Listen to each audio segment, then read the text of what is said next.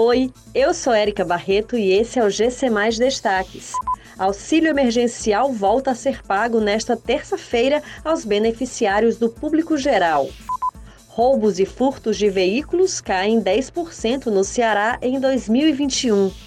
Centro de testagem da Praça do Ferreira passa a funcionar no Hotel Excelsior, em Fortaleza. Trabalhadores informais nascidos em junho recebem nesta terça-feira a sétima parcela do auxílio emergencial em 2021.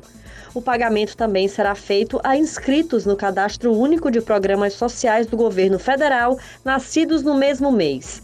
O dinheiro é depositado nas contas poupança digitais e poderá ser movimentado pelo aplicativo Caixa Tem.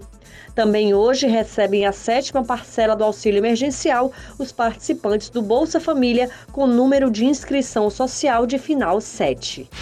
O número de roubos e furtos de veículos no Ceará caiu 10% de janeiro a setembro de 2021 indo de 9.843 para 8.845.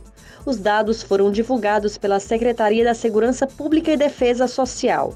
Só de roubos de veículos, no ano passado, o Ceará registrou 6.777 casos no período de janeiro a setembro. Neste ano, no mesmo recorte, o número caiu para 5.990, uma retração de 11,6%. O centro de testagem para Covid-19 da Praça do Ferreira, no centro de Fortaleza, está em um novo endereço. A população pode acessar o serviço no Hotel Excelsior. O atendimento é realizado no primeiro andar do edifício. O ponto de testagem do Hotel Excelsior manterá a capacidade de 200 exames de RT-PCR por dia, de segunda a sexta-feira, das 8 às 16 horas.